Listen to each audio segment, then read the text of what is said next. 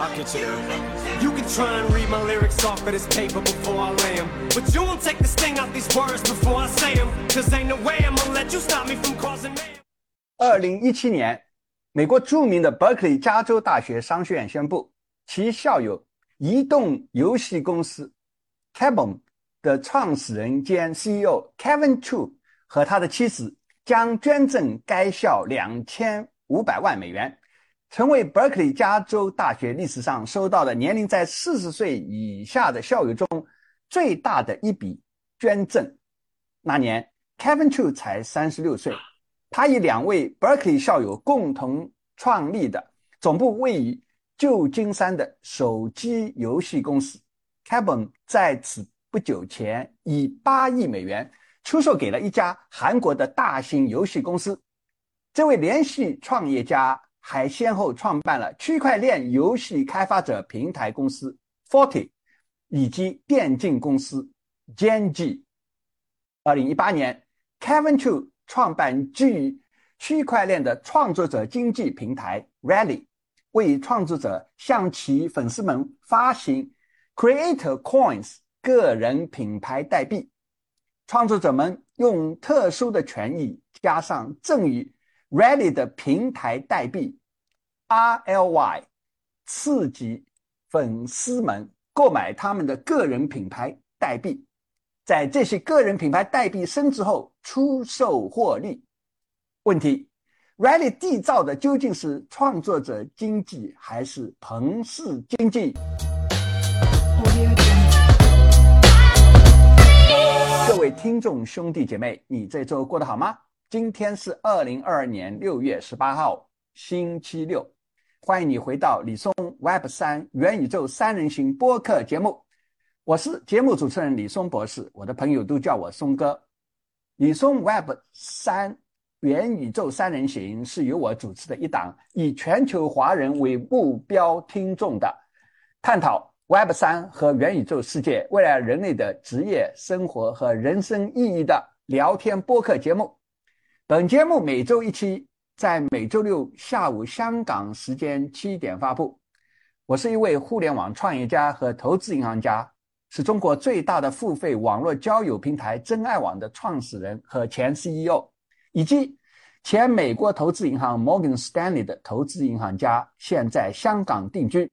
我的两位共同主持人是互联网创业家和产品技术专家 Jackie，以及互联网市场营销专家 Jenny。本节目的内容仅代表我本人和我的共同主持人的观点，仅仅是为了帮助全球华人朋友们了解海外的 Web 三元宇宙产业发展的动向，供各位娱乐八卦。本节目绝不是为了鼓励各位在各种风险极高的 Web 三和元宇宙领域里投资或创业，请认真做好你自己的法律和市场研究。Hello，Jackie。Hello，孙哥好，大家好。Hello，孙哥好，大家好。我们今天的话题是 Rally 缔造的究竟是创作者经济还是庞氏经济？Jenny，呃，Rally 啊，支持各种呃创业者，比如呢网红啊、呃艺术家、歌手啊、作家啊、游戏玩家、呃运动员等等啊，嗯，向他们的。粉丝们呢发行个人的品牌代币啊，统称就是 social tokens 社交代币，或者呢 fan tokens 啊，嗯呃是呃粉丝代币。嗯嗯嗯。首先，你能否呢向各位听众兄弟姐妹啊解释一下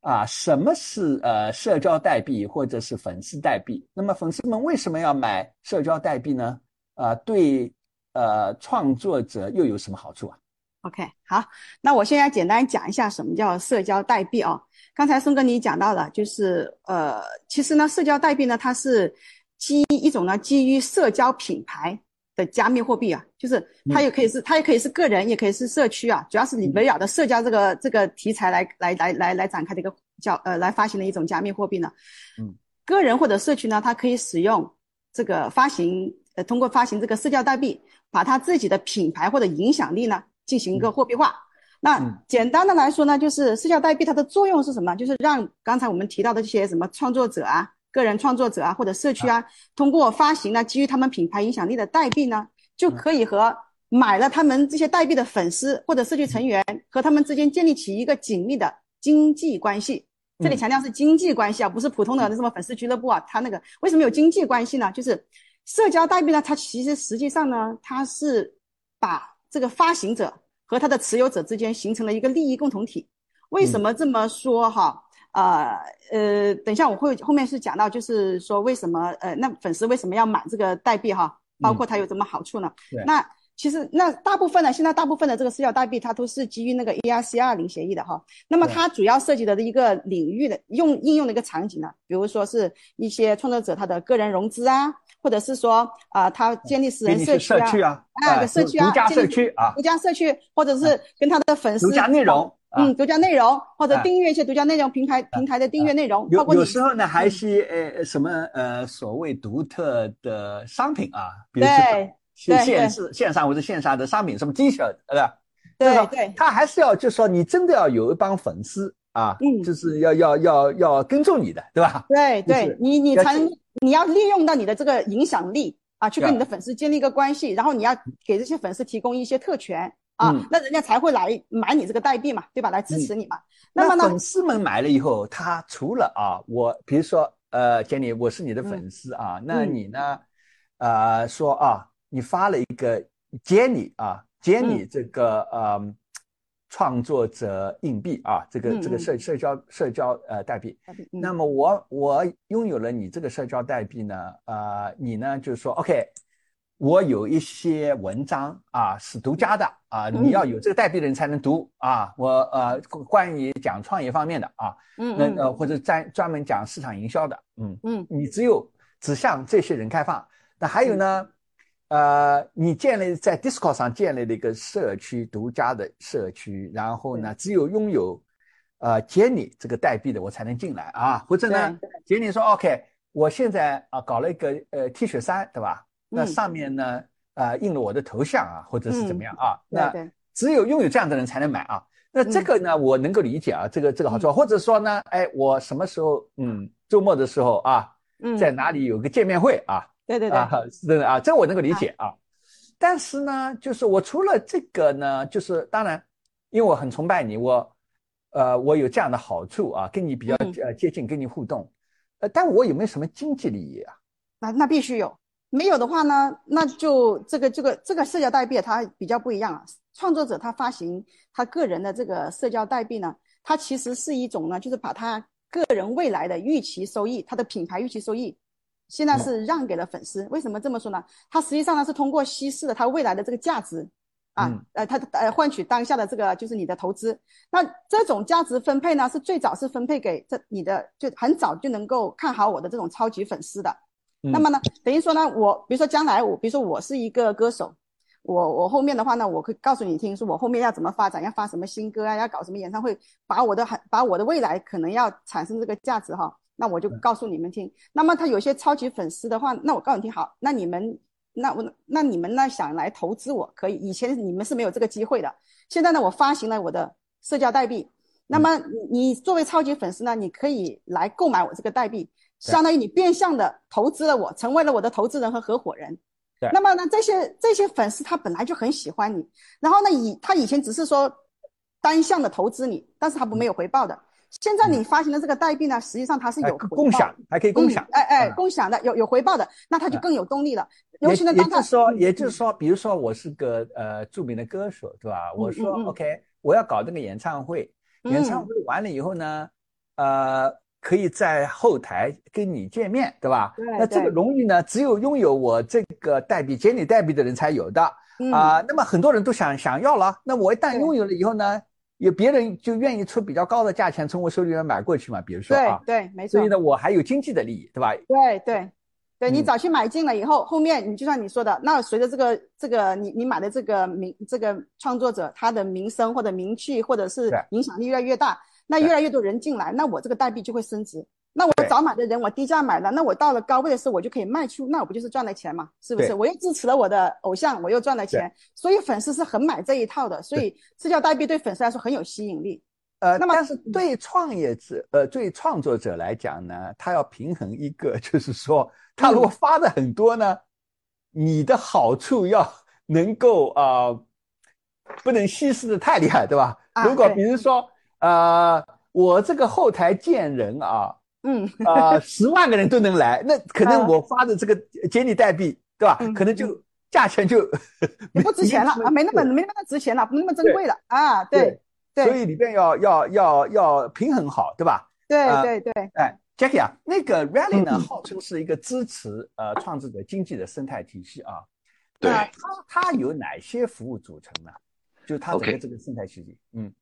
它它总共五部分组成的。但首先我们看一下，他们其实整个团队野心挺大的。他们在三年前就已经开发了这个 RLY 协议啊，他们的目标是干嘛？目标是想让好像花掉了个五千万美金哎，五千万美金。然后他们的嗯目标是干嘛？他想让一亿用户进入到这个加密的领域，这个嗯是他们的终极的 mission。那他们嗯怎么想才能达到这 mission 呢？他们有五个系统，独立的系统来完成支持这个使命。他第一个呢，他先搭建了一个叫 RLY 的一个网络协会。这个嗯网络协会呢，其实是在瑞士那边的一个非盈利组织啊。它最嗯关键任务是干嘛？它是要维护好 RLY 协议的技术，等于说它是做最底层的技术支持。它自己呢是不开发这种应用应用的程序面向 C 端的消费者应用，不，它不做对，它只是做这个架构，做最底层的技术。就是做基本设施的，而且是基本设施非盈利的啊。对，同时呢，他当然他还会除了做基本的设施技术之外，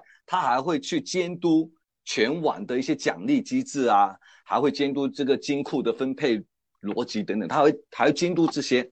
这是他最第一个呃支持系统。然后呢，有了这个最底层的技术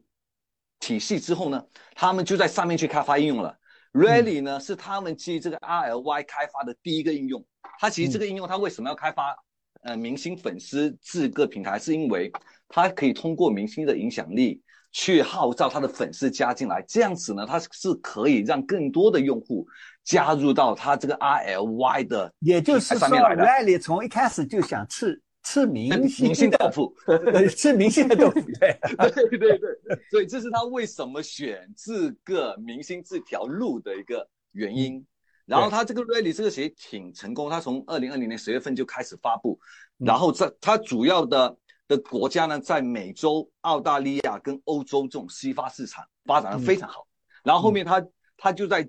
基于，因为他发展的非常好之后，他就开发了第三个项目，这个项目呢叫 Un Unite 点 IO，它这个是专门专注的就是亚洲市场。嗯因为你你美洲西方市场非常好，OK，那我得专门开发一个亚洲。为什么需要有一个专门来开发亚洲？为什么不能够 really 就全球吃呢？它主要有两个原因啊。因为第一个呢是亚洲国家的文化、语言跟时区呢跟西方国家是不一样的。网比如说红也不是不一样，对吧？网红文化也不一样。嗯。网文化不一样，你西方国家他其实其实挺喜欢用 Instagram 的，但日本人不说，日本人喜欢 Like，对吧？他嗯所以大家喜欢的的这种通讯工具不一样，然后这种社交平台不一样，网红的这种也不一样，文化不一样，所以他想把它分开来，这是第一个原因啊。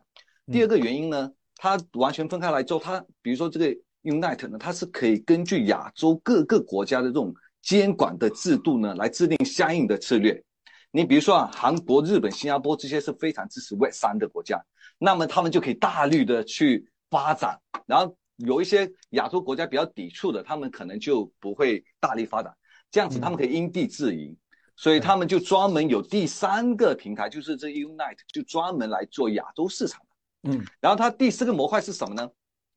它叫 Super Layer，它其实说到底就是一个内部孵化器。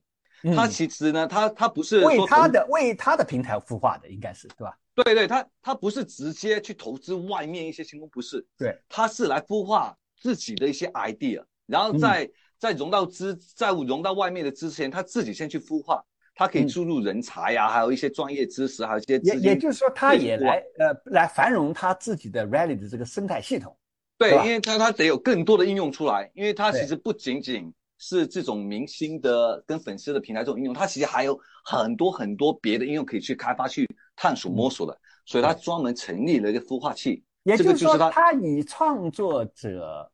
呃发这个他们的个人品牌代币作为一个基础的呃服务，对吧？对，然后呢聚人气，聚了人气以后呢，他再通过 Super Layer 呢去做呃更多的一些专专门专门的这个应用，这是非常聪明的一种方法。而且它、嗯、这个孵化器它最初的资金来源呢？就是因为他融资呢是融了很多钱嘛，所以他拿了两千五百万，好像对他拿了两千五百万出来，同时呢，啊、他这个 RLY 本身市区呢也有两千万的那些代币，嗯，他把这些钱拿出来就作为最开始的启动资金，嗯、就作为就是 Super Layer 了。然后还有最后他还有第五 part 是什么呢？是他自己的新一个生态系统 DAO，他自己也有一个 DAO 的，嗯、这个 DAO 呢，它是由这个 RLY 那些代币的持有者来运行的。然后他们会管理跟分配这些预算，嗯、然后他第一批第一批的预算呢是有两千，社区来自主的来管理的。管理。对他，因为他们第一批预算呢就准备了两千万美金，嗯、然后呢还有两百万美金 USDC 呢，然后要让市区来投票决定，说这些钱该去赞助哪些项目，由道来管理的。嗯、然后所以这里面它主要去中心化，它是希望啊用去中心化的方式来做，嗯。所以，所以我们总结一下，它其实就是有这个 RLY 呢，最底层呢是由 RLY 这个网络协会来提供技术支持，然后在这个基础上面呢，他们分别自己开发了 Rally 面向西方市场的一个呃粉丝平台的应用，然后呢还有一个亚洲版本的 Unite 亚洲版本的，然后同时呢又自己成立了一个内部孵化器 Super Layer，去孵化更多的一些项目，然后呢同时有一个 DOT。来管理这些资金的使用，它整体的结构是这样子。你讲到那个 Super Layer 啊，呃，Super Layer 的呃主要的管理合伙人 Kevin Chu 呢，他也是啊、呃、创办 Rally 啊，还有那个 Forty 对吧？还有呃 JNG 跟 Kevin，他就是一开始做那个 游戏跟区块链游戏平台呃呃出身的。那他这个四个项目当中呢？其中啊、呃，曾经至少是呃呃，在这次市场在呃呃在市场这个这个崩盘之前呢，嗯，它四个项目当中有三个项目的估值是超过，分别超过呃十亿美金的啊。对，独角兽很厉害，很厉害，很厉害。嗯、等于这有四个项目，有三个是独角兽。那它曾经会被评为被那个财富杂志 Forbes 被评为四十岁以下的这个四十个人啊。这个，所以呢，他呃，这个人还是很精明的一个人，就是 UC Berkeley 毕业的。然后他是从做手游呃开始，然后做呃区块链游游戏的开发商的平台，然后一一定是在做这个过程当中想到了做、嗯、做 Rally 啊。所以，然后呢，你看他现在干脆就是在 Rally 的这个系统里边，干脆就做孵化器的。那这样子的话，他是他是序列创业人嘛，所以他可能 idea 比较多，对吧？在那个基础上在做。然后呢，有 Rally 的这个呃创作者经济呢，先把那些粉丝啊，这个网红的粉丝先圈进来，对吧？对对。然后呢，自自自己又可以可以营收，然后在那个基础上再做更多的呃，再做更多的那个。呃，应用啊，能够想到的应用啊，呃，真呃，真是还是很机灵的这个人。对对对啊，那个呃，Jenny 啊，就是 Rally 嗯呢，它支持啊，支撑整个生态系统呢，主要是依赖于它的网络代币呃 RLY 啊。对啊，那它的总供应量是有有有多少啊？是是是不是固定的啊？呃，然后然后它基本上是呃怎么样分配的呢？哦。它它这个 RLY 啊，它这个代币是二零二零年十月份呃开始就是发行的啊，它最大的供应量总供应量是是固定的，一百五十亿没有。那他他会他是所以他肯定是很雄心勃勃的，准备的一百五十亿，对吧？而且他的雄心勃勃是什么呢？他是说准备这一百五十亿枚，他不是一次性放出来，他是分八年哦，啊慢慢慢慢的释放。他等于说他他认为他这个项目至少能跑八年的啊，他他他还是有这个有一定的这个呃呃理想信念的啊。那么他是怎么分配呢？他呢是这样子的，他是首先呃最早的那个种子投资者呢会分到百分之十五点零五。但是呢，它这个分配呢，也是刚才说的，它是它不管是哪哪哪个环节的这个呃呃分配者啊，它都是不是一次过给你的，它都是分期来释放的哦。那么这个种子投资者呢，它是有四年的这个归属期的，对，那么它十二个月锁定期，而且呢，嗯。你第一年是没有投票权的。啊也就是说嗯。呢，所谓的呃归属期就是英文叫 vesting period，也就是说呢，呃，然后锁定期就是 lock up period 是也就是说呢，呃，这个总资呃投资者比如百分之十五啊，那么嗯。也就是说呢，他拿了这个 RLLY 的这个呃代币啊，平台代币以后呢，他在第一年是不能卖的，嗯，然后呢，后面四年，呃，归属期的意思是说，我第一年到的时候呢，你可以卖百分之二十五，然后呢，嗯。第二年卖再卖二十五，第三年卖二十五，对你分四年来行权，分四年来把它啊卖啊卖掉啊。啊啊啊啊！呃好，好像他第一年还不能投票，他为了对对对，摆一个姿态是啊，是社区的，社区第一他嗯他有一个理念是说我我是社区第一，对吧？嗯嗯嗯嗯嗯嗯，对呃，然后团团队好像也是拿百分之十四十四啊，，对，十三点九五，差不多百分之十四了啊。对，它就比种子投资者少那么一点。那么它的那个呃归属期和锁定期呢，跟种子投资者是一样的，一个是四年，一个是十二个月，也是不嗯第一年不能投票啊，它也是这样子的嗯。那么他们还有个顾问团队呢，顾问团队是占了百分之零点一七。那这个呢，因为它占的比较少，它就没有归属期和锁定期。啊然后呢他和他服务器啊，他啊对他这帮我怀疑啊，这帮呃这帮顾问呢，主要是一开始找了一些人呢，是跟娱乐界这个网红是有关系的啊。他他们啊拉来的主要的目的是为了呢，就是他们可能认识歌星啊什么，把他们拉进来。所以他们的给他们的服务期，好像他们服务期只有十二个月，对对，一共才十十二个月。对吧？对对对对对。然后是百分之零点呃一一七嘛，对吧？而且他们可以自由投票，这些呃呃顾问团队反而是可以自由投票的。自由投票，呃，而且就嗯是好像也没有锁定期的，他可以就啊，卖，对对吧？对对对对对，等于是等于是一次性，你帮我抓起种子的啊，呃，红那个那个网红吧，这样说对吧？就是劳务费了。说白了就好说对难听点，就是我价格上去，你就可以卖的，等于是劳务费就给到你了。对对对对。然后那个社区它是呃保留了多少呢？社区好像是它社区它是这样子，它是它这个呃呃 ready 的社区呢，它是有一个百分之四十九点七八，嗯差不多一半哦，差不多嗯。百分之五十是给到了社区，因为就像松哥你说，它是社区优先的哦。啊。那那那这里面的话，但是它这里有一个东西，就是说它对他们有个要求，就是说你们的呃锁定期是八年哦，这个就比较、就比他们团队那些就是呃，我想要解释一下，就是它社区应该是分两个部分，有对两部分有一部分是是所谓的呃金库的，那这个说白了就是你卖了以后拿来就是做开发用的，对吧？嗯嗯嗯，就是开发用的对。那还有百分之五十，你刚才讲的那个百分之五十，主要是将来网络上要拿来奖励别人，啊对，没错没错没错，分分八年，对吧？奖励别人的。对啊对对对对，那那也就是说呢，因为他的呃创作者呃除了发自己的硬币以外，啊、这个平台也是按照创作者自己的表现，换句话说，你你拉你你拉客的能力吧。然后每个礼拜会给他们呃一些平台的那个奖励啊，那这个这部分是有整整百分就差不多有一半，然后分对。对对对对拉对，这个只客拉客额外刺激这个。对对，没错没错。刚才你 松哥说的，还有就是说它有一些生态链上的这个这个另外一个设计属于是它生态链呢，它一些合作伙伴的这种呢，对大概是加加起来还有 LP 那些这加起来的话呢，大概是百分之二十点零五啊，嗯。它这个也是在八年才能够嗯。完全示范啊，对对大概的分布是这么一个情况啊、嗯。这个里边应该是包括他自己的金库，就 treasury 的钱。对对对这个 treasury 呢他呃对金库对。他他这个钱就是说拿来包括呃自己开发吧，就是说自自自己要要开发的也这部分钱也是在这里出的，所以呢，呃，分配的还是呃还是就是比较呃广为的分分配的吧，应该是这样嗯来讲啊对，啊呃那所以它的量是固定的量，对吧？对啊，155这个呀，嗯那个呃，Rally 呢，它它号称它是不收啊、交易费的啊，对，那这这那难道说他的创始人只是想给那个创作者们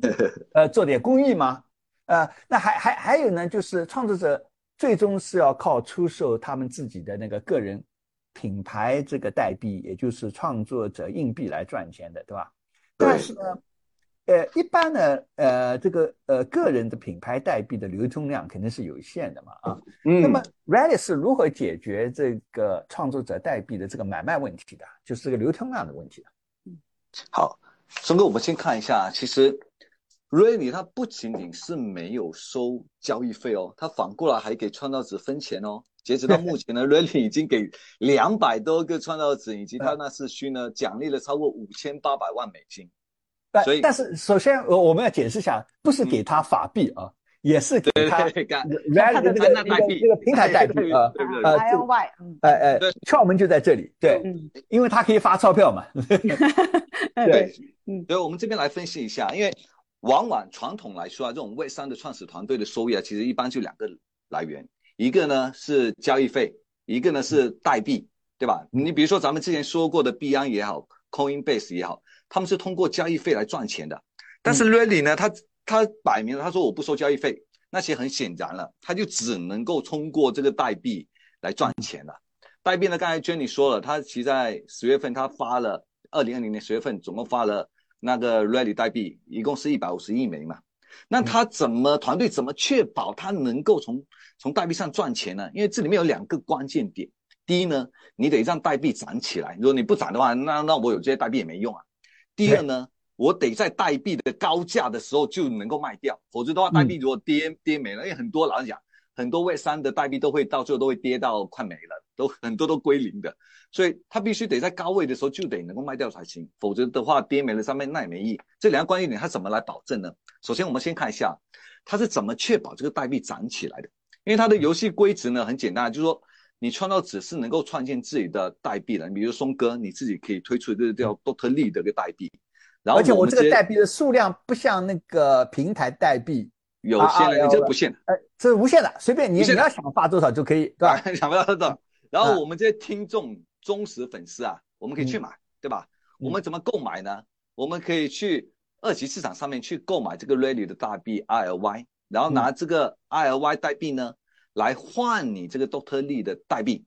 这样子就使得什么呢？这个 Rally 这这个代币啊，它就有购买需求了。一旦你有购买需求呢，价格呢其实就会上涨的。嗯，然后因为其实每不断的会有新的创造者发布他新的代币呢，理论上来说啊，他会不断的吸引新的粉丝，不断的去购买这个 Rally 代币来换，所以使得这个 Rally 代币呢长期是有这个购买需求的。进而确保 Rally 呢，它其实是能够慢慢涨上去的，所以它这里解决第一个问题是能够先通过这个游戏机制呢，能够确保它的这个 Rally 代币能够涨上去。那它第二个第二个问题来了，它怎么确保它能够在高价的时候卖掉？这个也是非常巧妙的。应该 Jenny 说到这个代币的一个分配情况，团队是有百分之十四，但团队很关键一点哦，它锁定期只有一年。然后呢，因为它分四年归属期嘛，然后每一年它只要锁定期过，它已经可以开始卖了。也就是说，代币上市后的一年，它已经可以开始卖了。然后市区呢，市区百分之五十再加百分之十，总共百分之七十啊。但是市区的这些代币呢，他们是通过八年慢慢释放给他们的。也就是说，市区的这些代币呢，他们也可以卖，但是。他们想全部卖完，他得等到可能得八年，八年之后他才能够全部卖完的。嗯，所以他那个时候归属期已经早就结束了，归属期早就结束了，因为我团队我是先出来了之后，我就可以可以先溜了，卖了，我可以先溜了。所以这个是非常快，而且他在白皮书里面还提到这一点哦，他特意提到这一点，他说啊，市区呢这些代币呢是得八年。但我们团队呢，其实就就差不多，呃，一年之后就可以卖了。这里面的原因是什么？他他在白皮书里面都讲得很清楚。他说是因为我是来负责，我们团队是负责这个项目启动的，对吧？我们努力让这个项目进入了正轨之后，其实我们就可以慢慢的退出了，让社区来管理，对，让世界是 Web 三的精神 啊。我的代币可以卖出去了，我交给。交给更多的这种去更能干的人进来，对，更有智慧的人，这个理由真的是完美，无懈可击，无懈可击，无懈可击，嗯。嗯，太太厉害。然后他他其实他有一点是肯定的，Jackie，你这样讲有一点是肯定的，他不会呢倒过来啊，把 归属期呢变成八年，八年，把那个 发发那个奖励的那个呃平台代币呢变成四年发光，他一定不会倒过来的，对吧？嗯，对，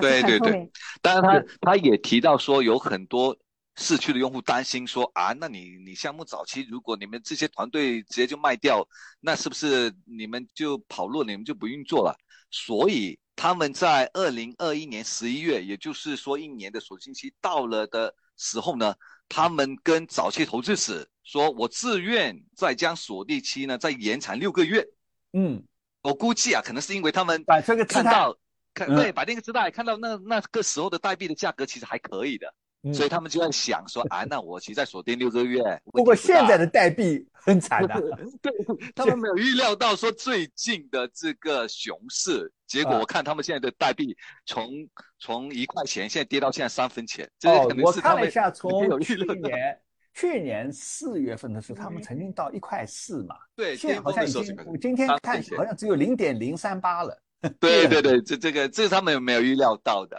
嗯，对，呃。呃，这这个是你你这个呢是讲的，呃，就是刚才你你回答了一个问题，就是啊，这些 Rally 的呃创这个平台的创始人啊，呃是怎怎么赚钱的啊？那么呃呃，但是呢，另外一个就是这个创作者的代币啊，就是创作者这个硬币啊，那。它这个流通量应该是比较差的啊。那么 really 怎么样？如果粉丝我要卖，或者是我 这么更现实点，创作者发这个代币人，他要想变现的时候啊，那他你要想卖的时候，对方不见得有买的人啊。对对对。那那在这种情况下，它不像那个平台的代币，毕竟量比较大。嗯。那怎么解决这个流通量的问题呢？如果要变现的话，Rally 是怎么解决这个问题？Rally 是这样子啊，它采用了一种。一种模式叫做联合的著作，联合曲线的著作模式。嗯，具体什么意思呢？是说，就 token bonding curve，token bonding，token bonding curve，TBS，我们简称 TBS。它的逻辑呢是说，你创作者，我一开始呢，我是可以先铸造一部分的代币，这部分代币呢其实是没有流通量的，因为最开始是没有人买卖的，我自己先铸造一部分。做一部分之后呢，我就可以让我的粉丝来购买了。粉丝购买之后呢，其实它价格就会上涨。价格上涨的原因是什么呢？是因为它这里用到的就是它这一个 TBS 的原理了。嗯，你随着用户购买的越来越多，它价格呢是会它有一条公式的，这条公式呢是由平台设定的。嗯，然后价格是会会随着你的。供应量增加，供应量增加，它会慢慢的上涨上去。对，它等于说人为的搞出来一个曲线，对吧？呃，比如说 S 曲线也好，线性曲线也好，它的核心的思想呢，就是说，啊，这个价格呢，随着呃代币的呃供应量，这个需求量增加，呃，就是呃上涨。好比说，呃，一开始啊，我一个呃，比如说啊，Jackie，呃，发自己的 Jackie 的呃呃呃，就是个人品牌代币啊。那么呢，一开始呢，它的价格是一个平台代币，一个 RLY，哎哎，对。但是要买第二个的时候呢，呃，取决于你这个曲线的样长的那个模样啊，可能就要两个了啊。要买第三个就变成三个了，三个了，越来越高了。啊，因为反正呢，说白了就是说，这个是 Jackie 你自己 印的，你自己 是你自己生产的嘛。代币对吧？所以呢，你是可以用从一开始制定的这种叫所谓的呃这个 automated market maker，就是自动做事、自动做事的，而且呃呃自自动做事商的这种机制啊，就你可以按照呃，相当于你你你想象有一个图，呃，X 轴呢是呃供应量，供应量，供就是呃 Jackie，呃 Jackie 个人品牌代币供应量。呃，纵轴呢就是价格，价格，啊，你就可以有个曲线，对吧？这这个一开始你就可以制定的啊，你呃，而且呢，你的供应量可以无限的啊。那这个曲线的长得什么样子？到底是一根直线呢，还是个 S 型的？S 型，哎，你可以就自己来决定啊，你可以，你可以来决定啊。你 S 型的好处呢，就是特别早期的人呢特别便宜，对吧？然后对当中有一段的人呢就赚大钱了，又涨得很快。对然然后最后呢，供应量大到一定程度以后呢，又赚不到钱了，因为都稀释的差不多了，对吧？对对对对他用这样的方法来解决，而且呢，他他一定是就是每一个创作者的硬币，你要买卖的时候，一定是跟平台的代币 RLY 来挂钩的。对呃，就是你要变现的通过它挂钩，因为只有挂钩的话呢，你对这个，R RL Y 的需求。有需求，你有了需需求以后呢，如果需求的人呃超呃超过供应量，因为供应它它发是每年要发多少是固定的嘛，所以如果需求量超过它，它理论上会涨价的嘛。呃，涨价的话呢，那个创始人他也拥有这个呃呃呃呃这个平哎呃这个平台的代币，所以他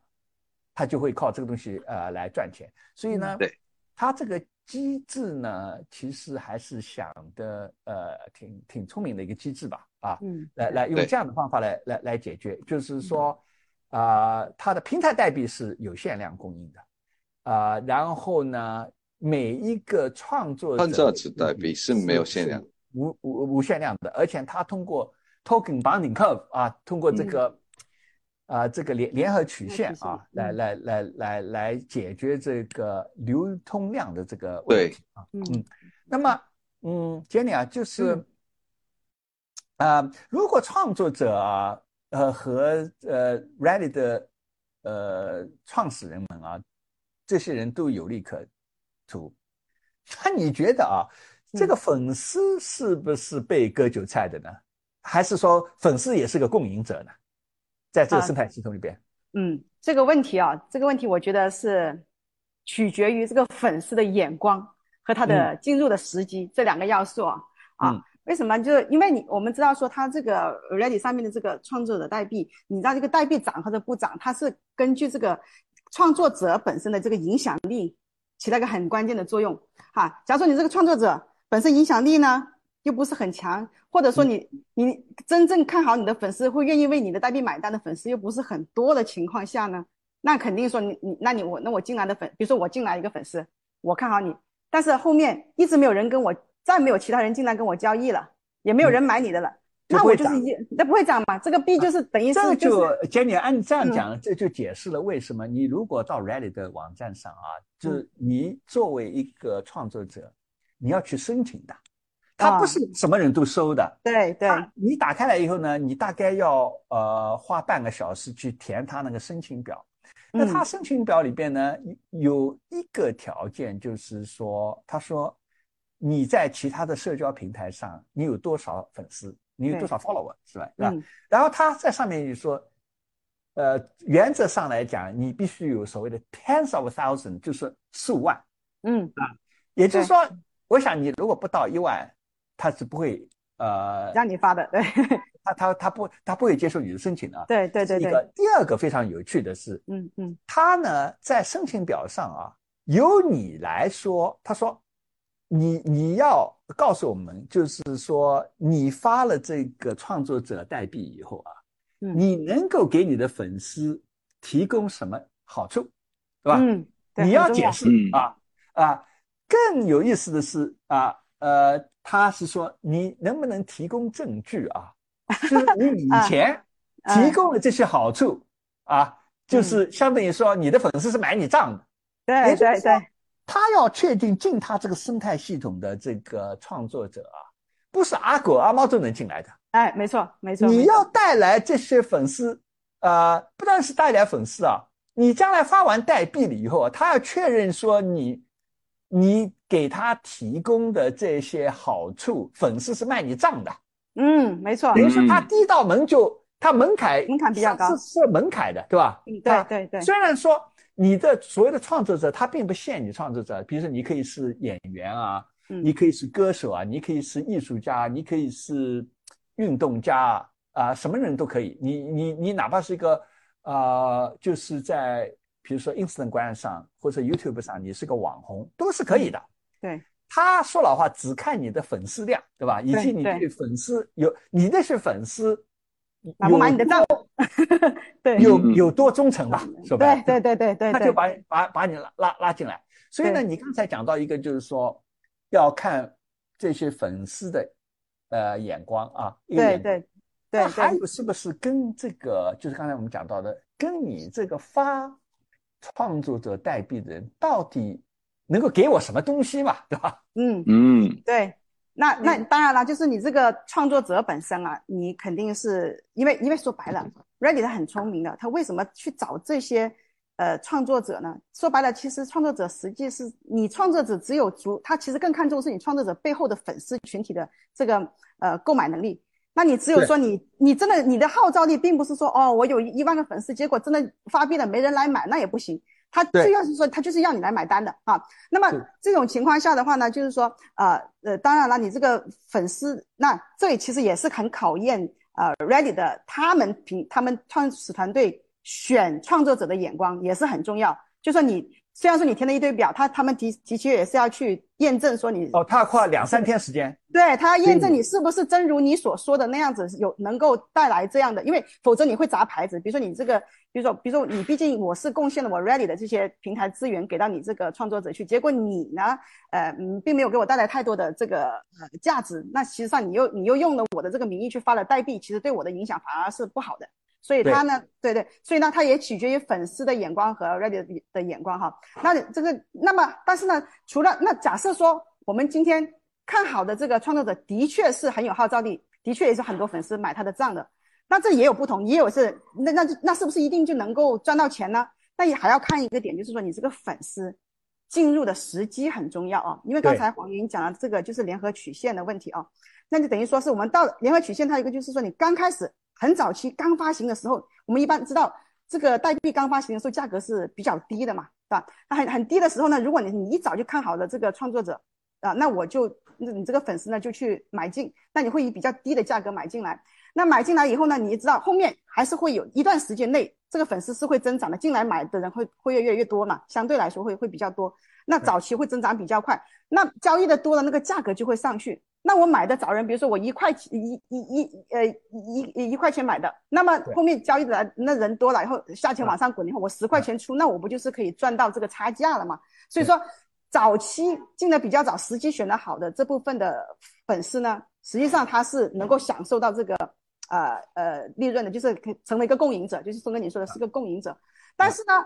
这里也有个问题了，那是不是所有进来的粉丝按理说都能共赢呢？那不是啊，因为它有个那个联合曲线啊，它有它这里面就有个问题，就是因为粉丝呢，一毕竟某每一个创作者他的粉丝号召力还是相对有限的啊。那那你后面的话就说，那你总有你总有说你的个人价值输出到一个顶点的时候，那么这而且你那边供应还不断在稀释啊，对，你还在不断的稀释，你你你不能说你无限量的发，比如说就好像什么你说的啊，我我任何一个东西我就发个呃几万几十万，那对这个这个东西这个价值感，这个就是发的越多，它价值越这个里边啊，它是一个呃，西施跟饼做大的之间是一个在竞争，对，就是说，对就是说你一开始呢，你里边一个什么人也没有呢，也没人来买卖呢，你这个也涨不了，对吧？也对涨不了价。呃，但是呢，呃，一但是呢，呃，所以呢，在某一段时间，比如中间的一段时间的话，就是说它要有适当人数加入热闹，对吧？它就涨价。对但是呢，呃，在另外一方面呢，你人多呢，它因为跟平台的这个 RLY 的那个平台代币不一样的是，平台代币它是固定供应量的。嗯而创作者的呃这个呃呃创作者的这个代币呢，它是一直可以发下去的。所以你发呢，嗯就是你是、你本来那个好处啊，是比如说啊、一帮人呃呃分享的，那你现在发的越来越多呢，你你是每次发你是稀释的嘛，嗯所以在某一个阶段，你的稀释对你的价值的呃伤害，怎么说啊？大会于呢大于呢这增值，对吧？嗯大于这政治。那那还有一个问题就是说，也考验的就是说，你跟的这个创作者啊，呃，一直在想各种各样的呃甜头嘛，今天是演唱会的特殊票，明天买 T 恤衫，对吧？但是搞了时间长了以后，有可能是江郎才尽的吧？对对对对对，就就你这个对品牌的消耗的，对你这个东西，这个东西，因为每每某每一个人，你就像松哥你说的，就是这个东西不是源源不断的，它有一个就是到了一个瓶颈期，或者是很长一段时间，它就停在那里，稳定在那里。当然不不排除它以后又有一个爆发期啊，但是它不是会一直这样子线性的这样增长的啊。这个品牌它它这个个人品牌，那到那个时候，就是这个时候呢，就是相对于说，哎，那假假设说这个这个这个创作者。他的代币到了个三十块钱左右哈，那个时候可能那个时候他就已经稀释的差不多了，那个时候的价值就已经相对稳，价格相对稳定了。那我是三十块钱买进的这个粉丝，这个时候如果这个时候进来，哎，可能就有点麻烦了。为什么呢？变成被割 割韭菜的。那个有有这个风险了，为什么呢？因为后面再没有人进来了，就或者是这这会进来的人很少了，这个时候我就赚不到什么钱了。那那这个时候你说你说他是不是割韭菜呢？其实也要分开来看哦，因为呢，它有个好处呢，就是说，呃，我的钱并不，就是说，如果我我三十块进来了以后，但是呢，我如果我不想，我觉得好像没什么不怎么涨，我不想持有了，我是可以卖回给你那个平台的。呃，那我还是能拿回的。他卖的话啊，按照这个 token bonding curve 的，就是这个连汉曲线的方式呢，就你你卖回来的时候，我就把那个烧掉。就文文文烧掉，对吧？文烧掉，对对对，文烧掉。那么呢，是这样，就是说，呃，你刚才讲的呢，就是对具体的这个粉丝，不是或者说具体跟我是 follow 就买买某一个创呃创作者代币的人来讲呢，如果呃后来进来的比较晚，他已经发的那个代币太多的情况下，嗯，有可能会变成被割韭菜者啊。嗯，但是呢，对。呃，Rally 的创始人来讲啊，呃，他们会不会也因此受到影响呢？还是说，因为他会有源源不断的这个创作者进来，那么每个新的创作者又是从头开始，所以呢，它综合下来，哦，那它的风险小得多了。嗯，那它的就像松哥你讲，首先它的代币是限量的，它是可以焚烧的。就是它这个，它不是跟你无限量发的这个稀释到没有价值，它是它是你，就说你买，它会可以就是保持到那个那么多那么多枚在市市面上流通。再一个呢，就像苏哥你说的，我是源源不断的，你就是说这个创作者他生命周期到了啊，在这个代币的这个生命周期到了，后面就没什么动力了，那没关系啊，他不断的有新的进来，那不断的新的进来的这些粉丝。他们来买卖和交易这个 Ready 的代币的话呢，又是从头开始，又又从头开始，但他永远是有一种，就是有点像永动机那样子。那除非一种情况，就是你没有更好，就是比如说你你的你的创作者没有了，不上了，没有了，没有新来的了啊，没有新来的，那那你就这个就比较麻烦了。所以他有一个是没有新来，第二个呢，已经进来的创业者呢，已经发了太多的个人品牌那个。对，他不能创造新的价值了，那就那那就完蛋了。那那那对于当然了，嗯，当然了，在这个时候呢，他们创始人就希望呢，刚才杰给讲的这个，他们是个孵化器嘛，对对对对对，新不雷尔呢那个时候呢，已经啊就把这个盘子接过来，又做了什么新的新的那个应用，对吧？对，就是把这帮人人流呢重新用起来。啊，其实已经把所有的东西呢都已经。已经想好了，就是说，其实心里边也是很防卫嘛，就就觉得也是 说老话，因为这种是新生事物，谁也没有底，谁也不知道能不能搞起来。而且呢，他有，我觉得有一个聪明的地方是什么呢？就是说他在申请的时候呢，呃，我注意到他是这样子的，呃，他相当于你叫你自己出主意，你告诉我啊，你的这帮呃呃这个跟踪你的人。啊，你呢？你觉得你能够给他什么样的益处？然后你告诉我，你以前试过的有没有用，是吧？嗯嗯。因为呢，呃，这样子的话，相等于是让众筹的方法来想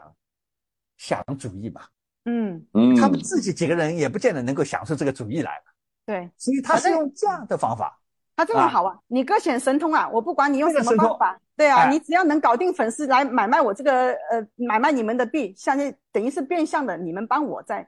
交易我的这个 Ready 的代币，他不管你了，他这这个挺好的，对。哎哎，Jackie，那你觉得啊，Rally 这个呃创造的呢，是一个就是很创新的一个代表未来的对。创作者经济呢，嗯。还是说到底是个庞氏经济啊，就是卖的是空气币啊，在那在空没有后面没有真的 GDP 生产的，而 是就靠那个钞票在那里在运作那个钞票，然后希望很多人呃呃更多人来买这个呃这个代币，然后呢呃我就到四年的时候，我四年完了以后就把它卖光，还是说这个代这个整个生态系统里边，它能够真正生产出呃真的经济的 GDP？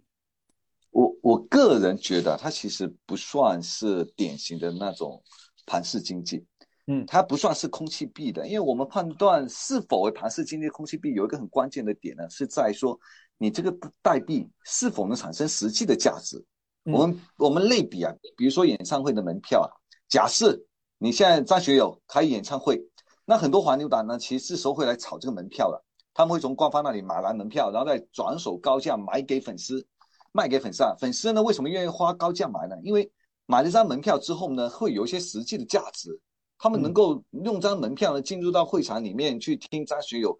演唱，物有所值，所以这个门票不是空气币。但我们反过来，也就是对说，这个票是因为很难买，所以呢，它是有真的消耗的，嗯真的就是消真的有价它值的。消费相当于一个消费，对吧？消费就是真的经济了，就有经济了对对 OK，那我们现在反过来，如果啊这个歌手本身是一点名气都没有的，我们阿猫狗们都没听过的，本来是没有人愿意花这个钱去听这个演唱会的，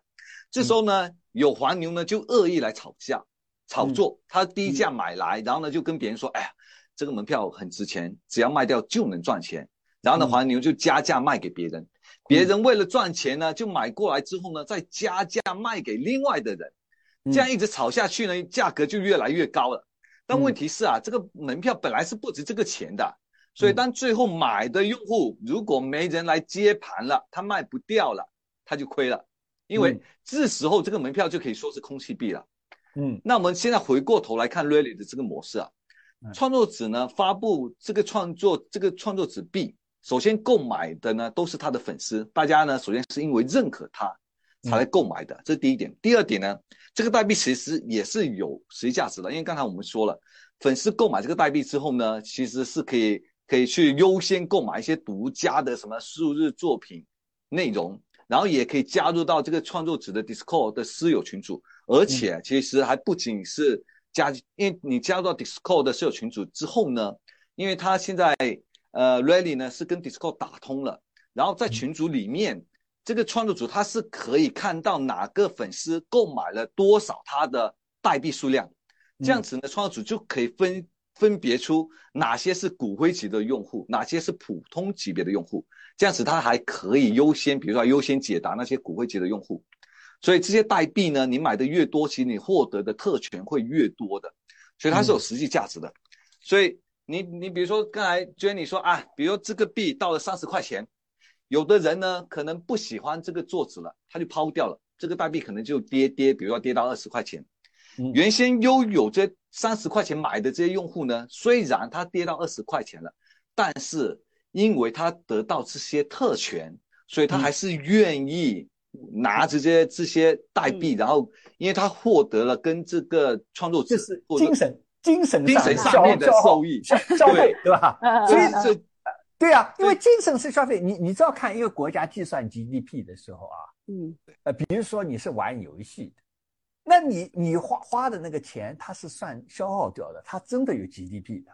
对吧？它不是说一定要这个东西是我拿来吃的，对吧？对 它对它精神上消耗还是有也算真的几率哎，嗯所以从这个意义上来讲呢，呃呃，就是你不能说它完全是庞氏没有价值对它确实能够产生价值啊。至少我们得相信呢，这些创业者的初衷呢，不是为了去创造一个彭氏经济对来做的，对吧？嗯但是呢，呃，因为呢，说老实话，呃，他们也不知道这个创作者经济这个模式能不能跑起来，对不起对吧？跑起来。嗯，所以呢，他也做了一些防范的措施，保护自己的，比如说对他的归属期只有四年，但是呢，呃，发奖那个平台呃这个代币啊、作为一个每周的一个奖励，呃，给创作者，由创作者拿来奖励他的粉丝呢，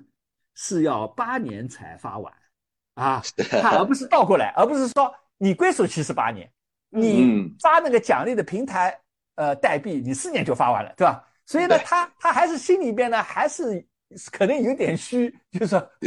不是不是太呃呃不是太确定。第二呢，你从反应角度上来，他如果真的完全相信啊，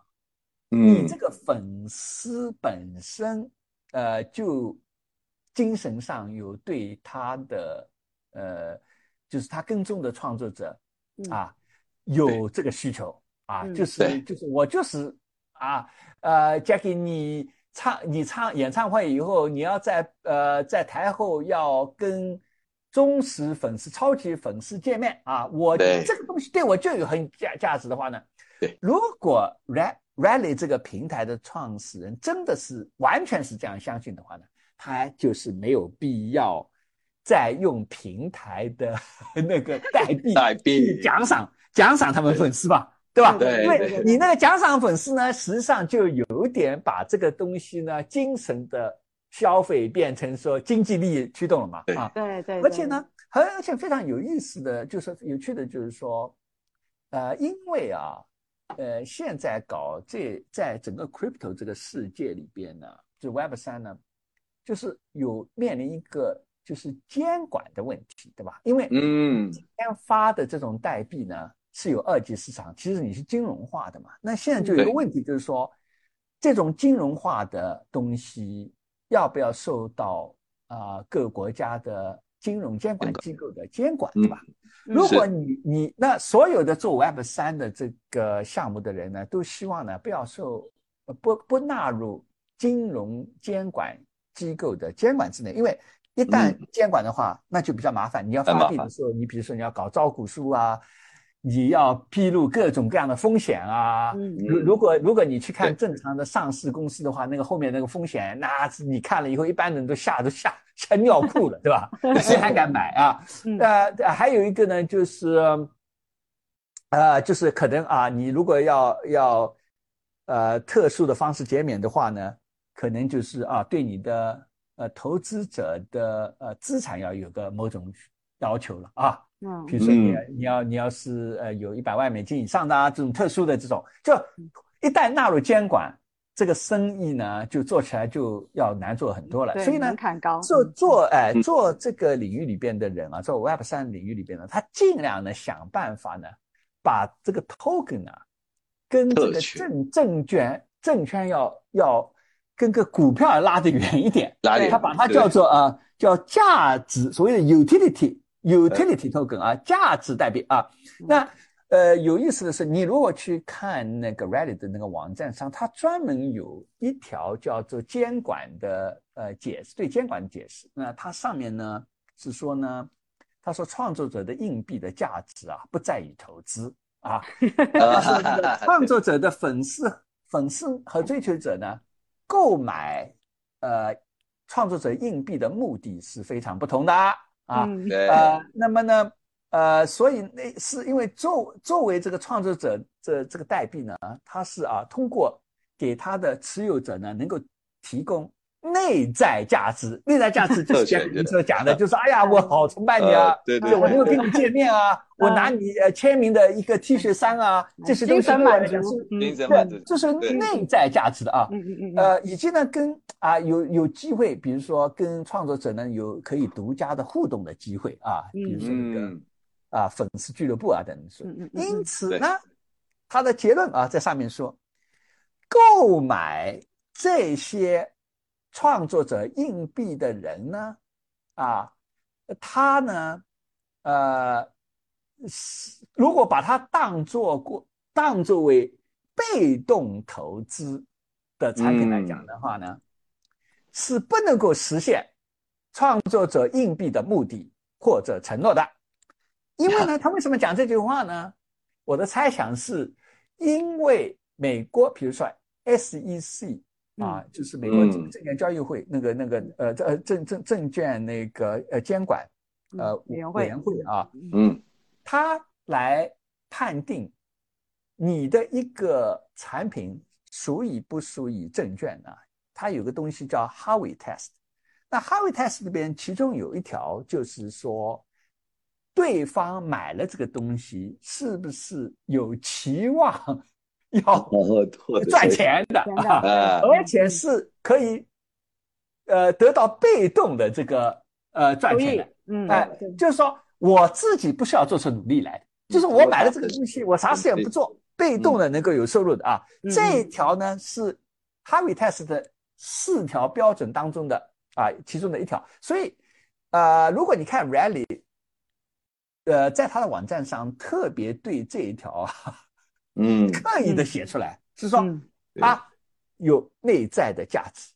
他拿来的嗯目的。啊，这帮粉丝拿买这个硬币的目的是很不一样的，是因为内在价值啊。这个 他呢啊，如果买这个东西作为被动的想投资来呃 获取价值的话呢，是跟创作者啊硬币的这个目的是是不能这个以及他相违背的，嗯嗯，相违背的啊啊嗯嗯嗯呃，但是他有对这帮粉丝有进行调研吗？这他是呃，这他如果去，他敢去做一个调研啊、让粉丝来告诉他，哦，我当初来买这个创作者 这个代币，不是为了想赚钱，他肯定是不会去做这个调研的，我相信，对吧？对是的他肯定不会去是做做调研的，所以呢擦边球打得很好，很妙。呃，这个擦边球打得很好，然后呢，呃，也也是有点太明显了吧？我我看到他这个声明啊，我看了以后挺好笑的，而且呢，而且我在想啊，因为这一点啊，你就发现啊，你现在在外边的啊所有的呃 Web 三项目的代币啊，你看它永远里边是有什么独家内容啊，嗯，有独家的社区啊，有嗯独家的呃商品啊，嗯，杰尼啊，你觉得是不是？他就是硬丢进去，至于说 你这个独家内容有没有人读，对吧？我又不用负责的嘛，是不是啊？哦这个杰尼，你觉得？呃，这个我觉得这个嫌疑很大，但不排除说这就是老老实实想做创业的，就是想做好服务的这部分人，这部分呃创业团队呢，他是真的要落实到说你承诺的这些呃独家的特权是不是能够兑现的。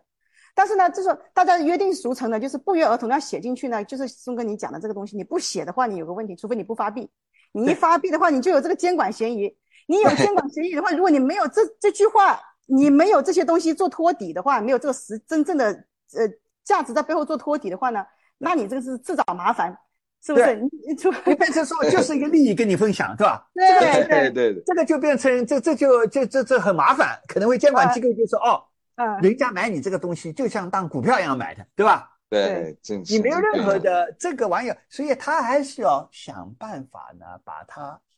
啊、强化，这是一个 utility token，对吧？对就是嗯价价值的呃代币，这一点他会反复的呃强调。其实现在还好哎，因为为嗯什么呢？现在至少是 SEC 还没有说太很实际的行动去推进，说一定要调查审查你是不是有这个价值的兑现呢，或者是这个价值的这个呃可靠性啊什么东西。你现在就说你在白皮书里面，你只要说明，一般都还是能够蒙混过关的，是不是？那呃尤其是有了啊 NFT 以后啊，啊对呃那就更是是不是啊那个？就是说嗯，讲到那个节目讲，就是说原来因为代币有两种，对吧？一种是同质化嗯代币，嗯就是 fungible tokens，或者叫呃，有的人叫它呃，很多人叫它 cryptos，直接叫对吧？加密呃货币。那还有一种就是 non-fungible tokens，就是嗯或者就简称 NFT，就是非同质化啊、那个代币啊。那个 NFT 出来了以后啊，因为因为它跟那个呃 fungible token 跟那个呃 social token 这个有个差别，就是说呃 fungible tokens 的话呢，就同质化代币呢，它没有一个呃有形的这个形态的，因为我我如果有一千个，每一个像法币一样的，你一块钱，呃这块呃美元跟另外一块美元是价值是一样的，对吧？一模一样。嗯嗯那么，因为这个非同质化的代币的话呢，它是独特的，对吧？独 对一无二的。所以呢，呃，NFT 的卖的方式都是用某种艺术的方式来呈现啊。嗯那是不是有了这个艺术的方向的呈现的话，Jackie 啊，它嗯更能够啊、争辩说当初人家买这个东西是因为艺术的收藏价值，收藏价值，它本身是有价值的。啊对，因为因为以前空气币 fungible token 就是一个空气币，你你啥都你你还得去争辩一下。现在 NFT 不是哦，我是有图片的哦，而且有艺术价值的哦，对，对吧？以前那艺，术化的，以前那个，而且你一张图片，你说它究竟有没有艺术收藏价值，每个人各有各的看法，对吧？对你你说它硬是说它没有也不行，对 所以他肯定可以找而且这样说。它就有个好处了啊。我如果啊再有什么经济利益给你空投到你的那个 NFT 里边，对吧？那对对我来讲呢，就是说，实际上，嗯，我其实已经达到那个目的，但是呢，我可以争辩说，当初你买这个东西，主要是我这个非常美丽的这个 外国这个头像对吧头像对对对吧？你整天爱不释手，整天打开电脑，你就是欣赏我这个头像，对吧？可以当做微信的头像，大家可以当做微信的头像。对嗯，至于说那个里面有一些呃经济利益跟你分享是一个辅助的，不是主要的。对是不是啊对对对对对对，我觉得这个 Web 三这个里边的人啊，我觉得啊 Web 三这个里边啊，跟 Web 二的创业者呢，这个 Web 三的创业者的平均智商高十个点啊，这真的这因为为什么？就是说 Web 二的人呢，他实际上他基本上主要的呃技能就是 IT，对吧？对但是这个 Web 三的人，你看啊，它是一个在艺术，特别是 NFT 出来了，嗯它是艺术、金融跟金融 IT 三个哎，都得要交界的地方都要有。对 所以呢，进来了很多的怪才啊。我发现到 Web 三里边的啊，现在这帮创业者啊，人都是非常的聪明的。这个 这个这 对吧？就是，所以我们这个行业有意思的是什么？也是为什么这个 IT 这个行业非常啊、激励人心。它它就是每七八年就来一个崭新的东西啊。嗯嗯，是的，不过呢，每次呢，说老话都是在美国硅谷起来的，嗯，嗯呃，然后这个，然后其他地方的人去去用，啊，不过现在呢，呃，我需要是呃说明一下，就是说，目前在中国内地呢，这种呃去中心化的这种呃代币是不能够发行的啊，因为这个呢会对啊、可能对国家的金融体系对那个法币是确实是理论上是有冲击性啊，嗯。所以呢，嗯。呃，这个你，你听众，你如果说知道，因为我们介绍的都是在海外，在 Web 三跟元宇宙产业的呃发展的动向，那么很多东西，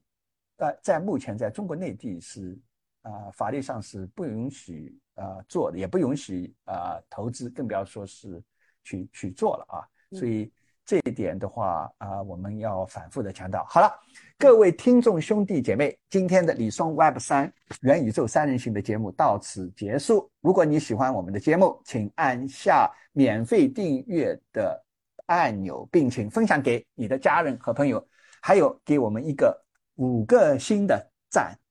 李松 Web 三元宇宙三人行的节目的播客，可以在 Apple Podcasts、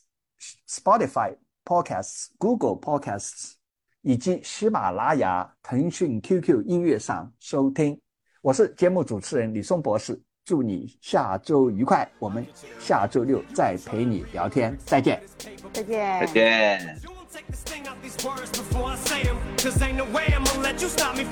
见。